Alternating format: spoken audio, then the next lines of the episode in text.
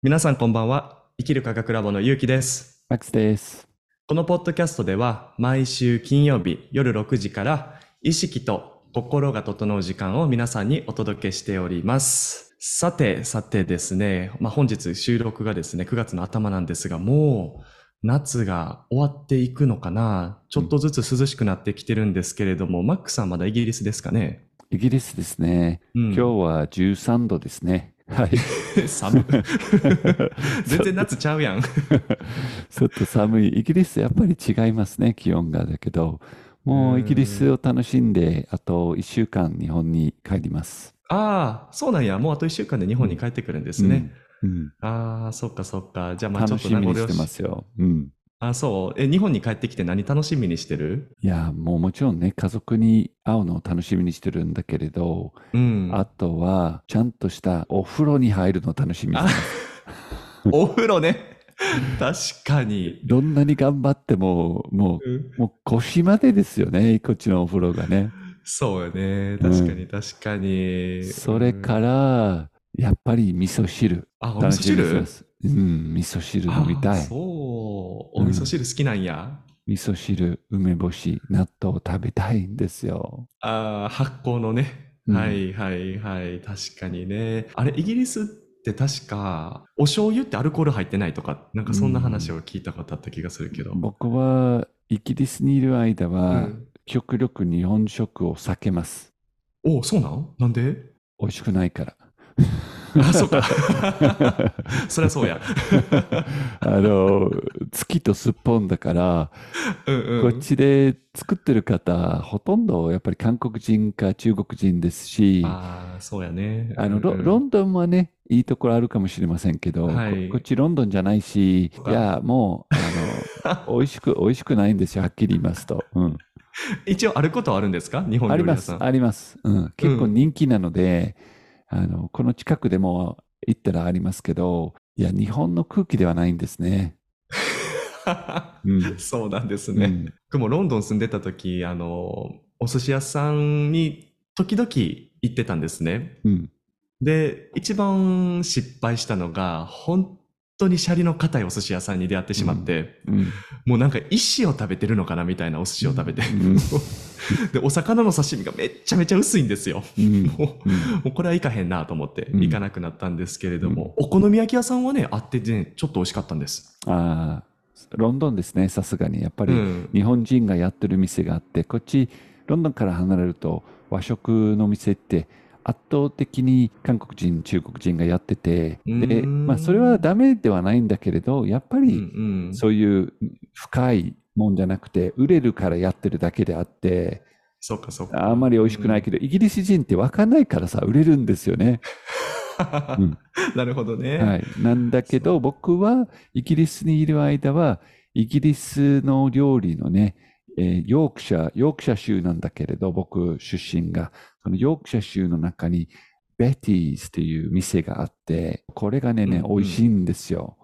ね何が美味しいかっていうと、全体的に結構美味しいけど、特うん。にスコーンが美味しくて、スコーンがフルーツスコーンに、クリームとジャムとティーがセットで出て、これは納得できるイギリスのものなんだけれど、うん。こっちにいる間にはイギリスのものをいただいて、うん日本に帰ったら美味しい和食をとっても楽しみにしてます。ああ、そうなんですね。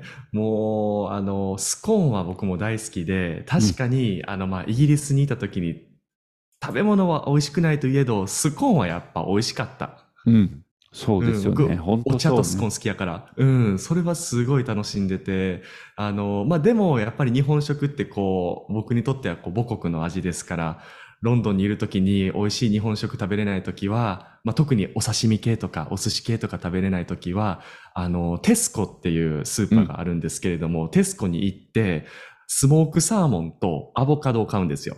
で、うんそれ買って帰ってきて、で、お米を炊くんですね。ショートグレインって言って、日本に近いお米を炊いて、はいはいその上にスモークサーモンとアボカドを乗せて醤油かけると、アボカドがマグロの味になって、サーモンマグロ丼になるんですよ。おーそれがめちゃめちゃ美味しくて、なんかそればっかり食べてた記憶があります。なるほどね。日本の味が恋しくなるとね、そういう技うん裏技があるんですね。そうなんです。裏技があって。はいはいでもだからね、あの、やっぱ寝る時とかも普通に夢でね、あの、うん日本食の夢とかを見たりするわけですよ。うん美味しくなって、なんかお寿司食べて美味しいとかって言ってる夢だったりとか、なんかこう日本の好きな場所とか僕結構テーマパーク好きやから、あの、USJ に行ってるこうテーマパークの夢見て楽しかったり本とか。当、うん。意外ですね。あ、そうなの？UF UFJ とか好きなんですね。僕ね、結構エンターテインメントとかそういう場所は大好きで、なるほど。もともともう本当に大学生の頃とかって、もうずっと空想にふっけてるぐらいファンタジー、ファンタジーが大好きな。人間なんですよ。だからもう、あのー僕ね、大学の学科っていうのがインテリアデザインだって、うん。結構どっちかというと現実的な、うん。あのー学部なんですね。うんで、もう唯一クラスで一人だけ SF をテーマにした全く実現不可能なインテリアを作ってしまったという。いやー、いいじゃないですか。そはい。うなんですよ。だからもうそれぐらい結構エンターテインメントというかそういうファンタジーって言えばいいのかな、うんそういうのが好きで、うもうあの夢とかでも普通に見てしまうぐらいなんですけれども、うんうんどうマックさんどんな夢見たりするの？夢はね、結構面白いの見ますよ。夢っていうのはね、実は不思議なものであって、人間の意識って、まあ、主に脳を測るとよ4つのゾーンがあるんですね。うんうん主に。これこう、とっても略してるんだけど、この4つのゾーンっていうのは、今皆さん起きてるなので、このポッドキャスト聞きながら起きてるなので、ベータなんですね。ベータ。で、ちょっとベータより、ふわっとね、呼吸法をすると、アルファという脳周波数に入るんですね。脳の別のゾーンに入るわけですね。そして、もうちょっとね、深くリラックスすると寝てしまうと。これがシータに入るんです。シータに入って、夢を見始めるんです。さらに深く寝てしまうと、デルタっていうゾーンに入って、デルタはね、夢を見ないんです。なので、夢を見るっていうのはシータなんですね。シータっていう意識状態で夢を見て、でも実はアルファがちょうどね、寝てると起きてる間のゾーンで、これもね、半分夢を見てるようなちょっとファンタジー的なゾーンなんですね。うんうんなので、そのインテリアのファンタジー、こう、自分のアイディアとか、そういったうんうんひらめきが湧いてくる、このアルファが非常に有効であって、だけど、うんまあ、完全に今夢を見てるっていうゾーンはシーターという意識なんですね。でうんうんうん僕は例えば最近の夢の中にこのシーターに寝てる間に脳が入ってそれも分かってるからそういうのを勉強してるから、うんうんそのシーターに入りながらまだね起きてるっていうか意識を持てるんですようん夢を見ながらほうほうほう。わかりますか？動動けるってやつよね。夢見ながら動けるってやつよね、意識的に。夢を見ながらうん自分が今、夢の世界にいるっていう自覚を持って、はいはいはい。右行こうと思えば右行ける。左行こうと思えば左行けるし、起きてる言えばベータのね起きてる状態と同じように自分の体の動きも周りの様子と周りの人とのやりとりも同じように自由にできるわけですよ。そのゾーンに入って、もういろんなものを見るんですけど、この間ね、ピラミッドうん。に、ピラミッドがある砂漠にいたんですよ。ほうほうほう。はい。なんだけれど、エジプトのピラミッドじゃないんですよ。ほ別の惑星というか、そのピラミッドがまだね、作りたてであって、う。ピカピカなんですよ。はいはいはいはい。石が、例えば、エジプトのピラミッドの壁って結構劣化してるんですよね。うんうん。侵食っていうか、風と雨が。そうね、ボコボコしてる。何千年経ってる。この夢で見たピラミッドっていうのはね、ピカーっとね、全く劣化せずに、ほうほうほう。しかも表面に文字っていうか絵が書いてあるんです。うんうん。そのピラミッドの表面に。そういった夢を見て、こちょついこの間見て、そのピラミッドはすごい綺麗だな、面白いだなと思ったら、うんそのピラミッドの壁がね、動き出したんですよ。おほうほうほうほう。どんな感じに？ゴゴゴゴゴゴゴゴゴゴと言いながらね、ピラミッドの壁が開いて、おおその中に文字っていうか、イイジプトの文字ってハイログリフィックスって言うんですけど、はいはい。ヒエロ言えばグリフですね。言えば漢字に近いんですよね。っていうのは、ん A, A なんですよね。文字っていうより。ねアルファベット A, B, C, D っていうのはね、ちっとも面白くないね。あの、意味のない形なんだけど、漢字が僕大好きなのが A になってるんですよね。そっかそっか。火っうんうんて、ね、太陽の火ってやっぱりね。A, A ですから、そうねやっぱりこう覚えやすいっていうかで、エジプトも同じく A をコンセプトに使って並べると、そのコンセプト、コンセプト合わせると新しい意味ができるんですよね。うん、うん、うん、ですから日本語だと、火とお寺を合わせると時間ができるんですよね。うん。うん。時間というコンセプトが火を狭くね、太陽を狭くしてお寺を持ってくるとくっつけると、それがうん、時間というコンセプトになるわけです。それはなぜそうなるかというと不思議なことなんだけど、昔はやっぱりお寺に太陽の動きを読み取って時間のあの読めるソンダイルがあったからですよね。はい人間が人間が時計を一般人が持つ前に、でお寺うがん5時になったらゴーンってやってくるんですよね。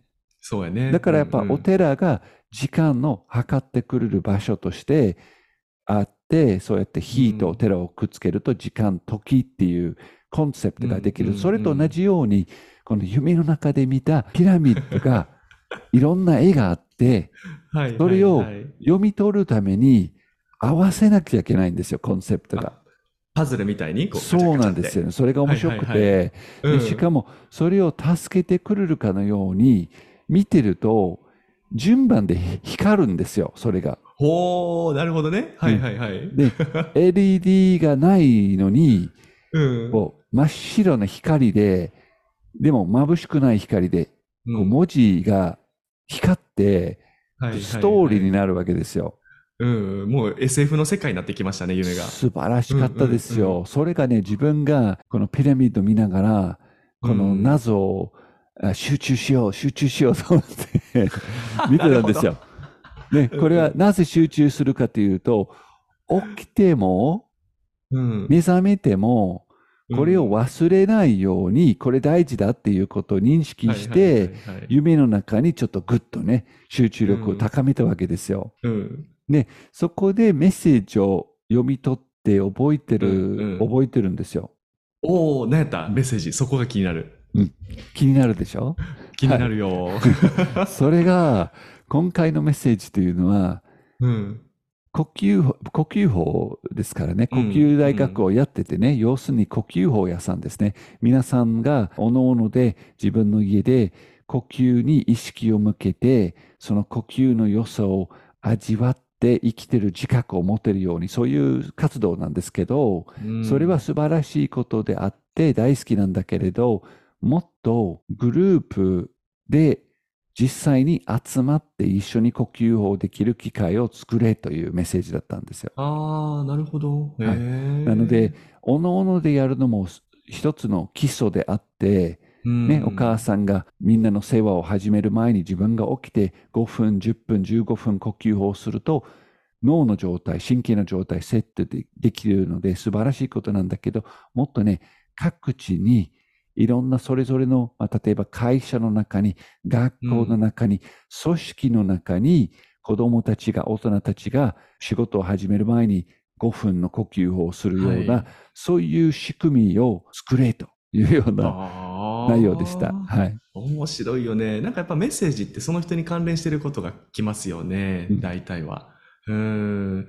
なんかこう、夢っていくつかのカテゴリーに分けられそうやなっていつも思うんですよ。うん。うん。一つは、本当に最近の記憶のことを思い出すっていう夢と、もう一つは、自分のこの今のライフサイクルよりも前のすごい古い過去の記憶を思い出すっていう夢もあれば、うんもう一つはさっきのマックスさんみたいに、ガイド的、メッセージ的な夢を見るっていう。はい。大体この三つに分かれてるなっていう感じがするんですよね。うん。で、なんかこのガイドとメッセージ系っていうのが一番普段意識している意識体から来ると思ってるんですよ、僕は。うん。うん。それがもしおじいちゃんとおばあちゃんやって、すでにそれが、例えば亡くなられてたりとかすると、夢の中でおじいちゃんとおばあちゃんが出てきて、メッセージを伝えてくれるみたいな。はい。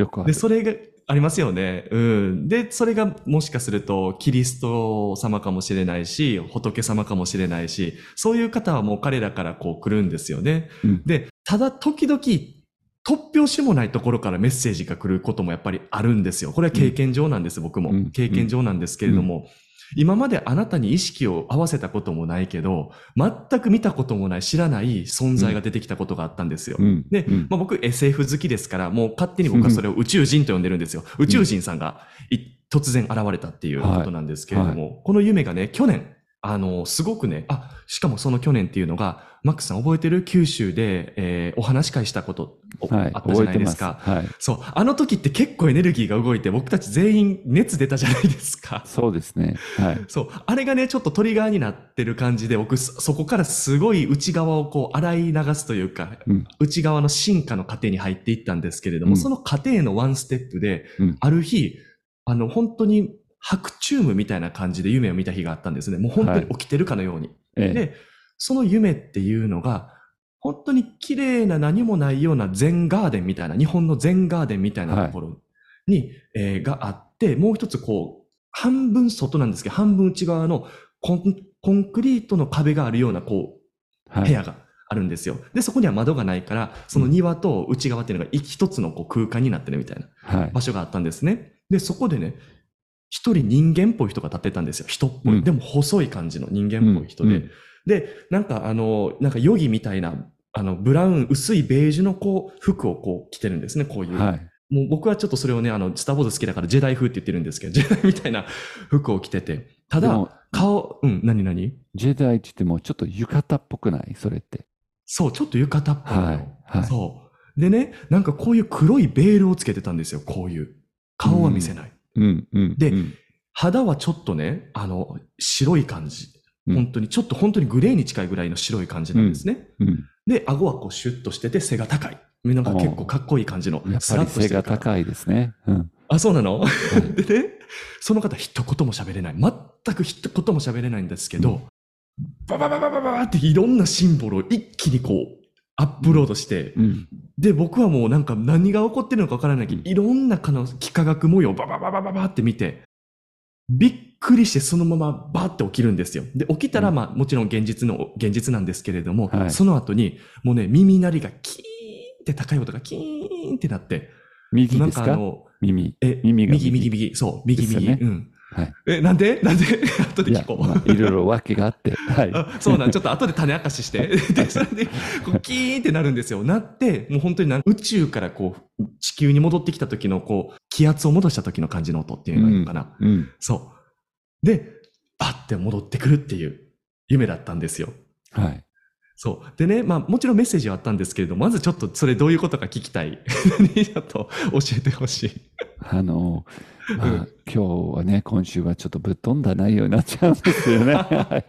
あの、あくまでも、これ皆さん聞いてる方々、これ夢の話ですからね、これをね、うん。一つの本当にフファンタジーとして受け取ってもいいし、もう本当に、あの、楽しい世界をね、意識の世界を冒険してるわけですからね、夢って。うん。で、それを恐れてはね、面白くないんです。それを楽しんで、味わって、何がどうなってるかね、こう探ってみるのが一つのこう謎を解けるようなゲームみたいな楽しんだらね、ね。夢がね、どんどん面白くなると思いますね。で、一つ一つビクビクして、えー自分の普段の意識状態と違って恐れてはね、ならない。もう普段の意識状態は十分起きてる間に味わってるんですから、違う世界を味わったらいいと思いますけど、まあ、その、いくつかね、今、話を聞いててね、面白いと思ったのが、この夢の中によく、さっき言ったように、白チュームって言ってたんですけど、うんやっぱり意識を持ったままに夢を見るっていう状態でしたね。まず。うんうんっていうのは、これはもうガイドさんに合うメッセージを受け取るパターンに非常に多いですね。うんでその3つの種類分けると、こう、最近の情報っていうか、最近起きたことがごちゃ混ぜされて、ただ脳の中にぐるぐる回ってるだけだとね、そんなに起きているような様子はないと思いますね。ただ、いろんな情報が順番もなくぐるぐるぐるぐる回ってくることが、これ悪いことじゃないんです。これ脳の中に情報を整理したりね、してるんですから大事なことなんだけれど、特に深い意味がないわけですよ。なんだけれど、このガイドがメッセージを受け取るときには、大体象徴として、意識状態は、そのごちゃ混ぜした夢ときり分かれてて、クリアなんですよ、意識が。結構クリアです。それと、メッセンジャーっていうか、情報を伝えてくれる方が、いろんなパターンで出てくるね。おっしゃるように、その、本当におじいさん、おばあさんが出てきたりすることもあれば、でも、この背がちょっと高くて、ちょっとジェダイみたいな方は、僕も何回も出会ってるんですよ。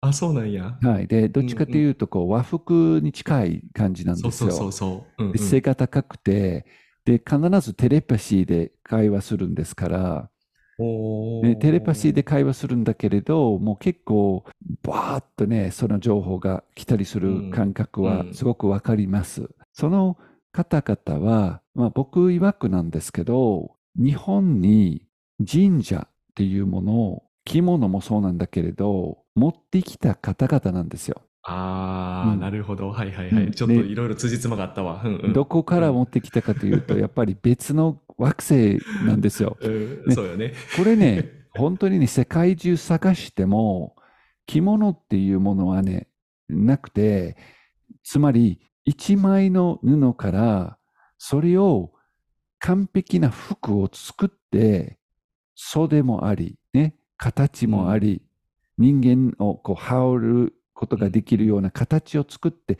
それをね、糸をあのほどくだけで、完璧な一枚の布に戻るって世界中探してもないんですよ。あ、確かに、ほんまやね。そういう、そういうふうに見たことなかった。これはね、すごく高度なノウハウです。それを日本人はいただいてるわけですよ。そして神社って皆さん家の近くにもあると思いますが、この神社に入るときに鳥居があるんですよね。独特な、形をしてる。ここをね、皆さん実験してください。神社の外、そして外1メートルで足りるんですよ。1メートル、その鳥居の外から1メートル奥に入ってみて、また戻ってね、これを数回繰り返して、もう入るたびに出るたびに一呼吸してみてください。そして何が違うかを感じてみてください。でそうすれば、鳥居の中、違う空気が吸いやすいと思います。うん、体が、ね、体がリラックスすると思いますし、空気はより深く吸えると思います。これなぜかというと、これ結界なんです。結界の技術なんです。何の結界かというと、物理的な結界というより、エネルギーの結界なんです。鳥居っていうのは。うん、なので、そういったノウハウも日本人は分けていただいて、うん、その背が高いジェダイみたいなね、テレパシーで話す方々から、日本人という民族がそういったノウハウを分けていただいていると僕は感じます。なぜ、ななぜそう断言できるかというと、そのある夢で別の惑星まで飛んで、その惑星はその人たちがいっぱいいるわけですよ。おうおうそして、めちゃくちゃ立派な鳥居があって、みんなが着物を着て、まあ、着物らしきものを着て、うん、その行列を、行列で、まあ、神社っていうか、神社イコール大自然そのものが神聖であって、神で、うん、神であるということですね。うん、この大自然そのものが神であって、それを一つ一つの生き物すべてが神が含まれてるっていうコンセプトがすごく高度な意識であって、ね、その惑星に行くと上空の上飛んでいたんですよ。そしたらね、もう本当トトロみたいな森もあって、素晴らしい鳥居があって、もう京都の平安神宮のあの大きい鳥、はいはい。どころじゃないんです。もっと大きいんですよ。そう。素晴らしい鳥があって、え。で、そ、その、そこで列になって並んでる、歩いてる、その黙々とあ歩いてる方々がいて、ー一番うん行列の前の方が、すぐ僕の存在に気づいて、うんパッと、僕かなり高いところから見下ろしてたんだけど、うん何百メートル空に、ね、パッと見て、降りてきてってテレパシーで言ったんですよ。本当に、うんほうほで、それで、いろいろと、こう、テレパシーで、う うんうんえー会話してて、まあ、間違いなく同じ方、同じグループの方に出会ってるんですね。そうか、なるほど。まさか、ママックさん、惑星まで行ってたんですね。はい。うーん、僕が多分と行ってたところは多分その惑星のどっかの場所やったかもしれませんね。そういう意味では。かもしれませんテレね。はい。うーん、なるほどね。ってことは、その惑星って日本の文化のテンプレートってわけですよね。そうです。元と言っていいと思いますね。うーんなるほどね。だってほら、折り紙もそうじゃない？あの一枚の紙であんなにいろんな形作れるって。うんうん日本の文化の良さっていうのは、もちん。ろんね、あの、パーフェクトなユートピアでも何でもないんですよ。日本もうん歴史の中にもいろいろ悲惨な話もどの国もあるわけですから、うんなんだけれど、一つ一つの自然の中に、人の中に、物の中に、神様が。で、うんこのコンセプトがね、本当に意識がすごく高くて、うんうんで、で、それが日本人の DNA の中に長年吹き込まれてて、だから今でも刀を作るにしても、ね、刀を作るにしても、折り紙を作るにしても、ガソリンスタンドでガソリン入れていただくにしても、結構意識を込めてやっていただけるんですよね、日本の場合は。なるほどね。ぜひ今日もえー最後に呼吸法をしたいと思います。数分じっとできるように、どっかあぐらでもいい、正座でもいい、椅子でもいい、座ってみてください。座った状態で体をリラックスして目を閉じて、自分の呼吸に意識を向けます。鼻から吸って、吸い切って止めて、鼻から吐き出す。ゆっくりスローに吐き出して、もう一回吸って、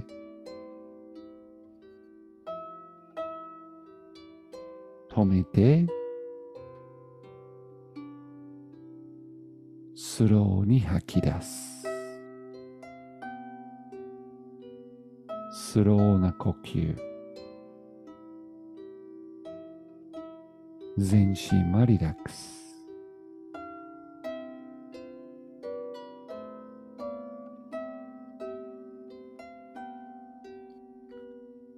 一つ一つの呼吸を受け入れて、肺の奥に、肋骨の奥に、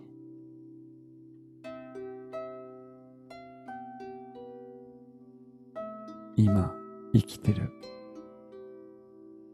生かされてる、生命力に、大自然に守られてる。呼吸を吸って、安心して、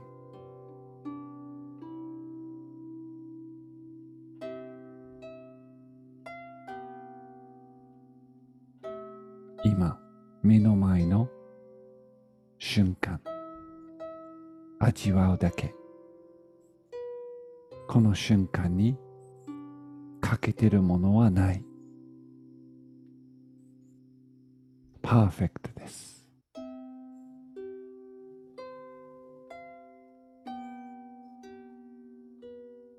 体を左右に揺らして、準備ができたら目を開けましょう。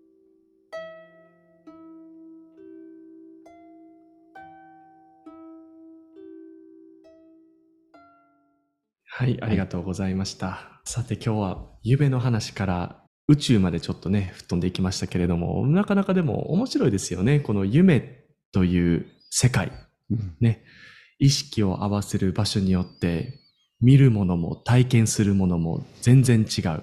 うんでも、やっぱり僕たちの日々のその生活だったりとか、生き方っていうところで必要なメッセージは覚えていても覚えてなくても必ず届けてくれる、まあ、郵便局みたいなもんですかね、夢は。う んそうですね、うん宇宙から、大元から必要な情報をダウンロードして、うんえーうんキャッチできる時間ですね。大事な時間です。